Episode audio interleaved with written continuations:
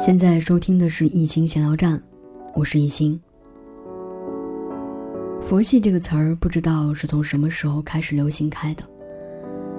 反正现在出现了好多好多的新词，很多我们知道的，很多我们不知道的。人类的创造力还真是有意思。尽管出现了如此多的新词，我终究钟情于佛系。佛系在百度有一个官方的解释。一种看淡一切的生活方式，这不就是人们一直追求的精神生活吗？那些看淡一切的人，不就是我们崇拜的精神寄托吗？只是以前没有找到合适的表达，对于这样的境界，会长篇大论的谈论很多，于是没有流行起来。其实这是符合人们认知方式的，人们总是能记住那些短小精悍的，有节律的。朗朗上口的，而佛系恰好符合。佛系挺好，对什么都佛系，人际关系、工作生活，甚至玩游戏，自己的兴趣爱好。有人会说，那是不是这就意味着丧失了热情？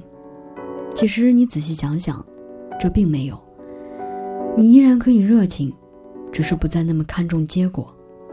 反倒可以轻松的享受那个过程，否则你心里总是牵着一个结果，为了这个结果，你会在过程中焦虑、烦躁、强迫。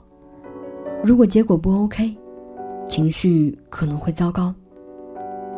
在我的印象中，这个词儿刚出现的时候，我并没有太在意，后来突然火了一个“旅行青蛙”，这个词儿就铺天盖地的来了。我是一个玩不了游戏的人，没有什么耐心，但是旅行青蛙可以，因为太佛系，像白开水一样。偶尔，青蛙会带回来一些特产和照片那就算是小惊喜了。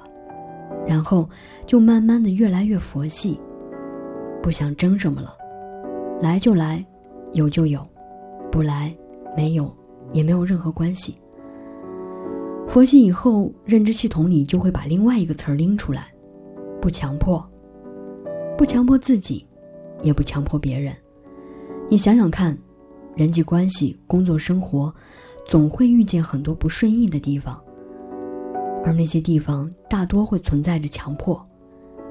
我们没有办法做到完全的价值中立，所以。这种自动化的思维会不自觉地导致强迫的发生，于是这很不佛系，于是就会变得很累、很压抑。所以不得不说，佛系很可能会帮助你改善人际关系，帮你享受工作生活的过程，改善你的情绪。要知道，人的好心情是会影响寿命的，但是佛系也要有度的，过了。可能你就得去寺庙了。凡事适度即可，自己把握，让自己舒服，让身边的人舒服就好了。人终究还是会走向死亡，很多东西你也带不走，只是你会暂时拥有。没有什么会一直属于你，就连你的生命也不是。那既然如此，不如就佛系的对待。这样，也挺好的。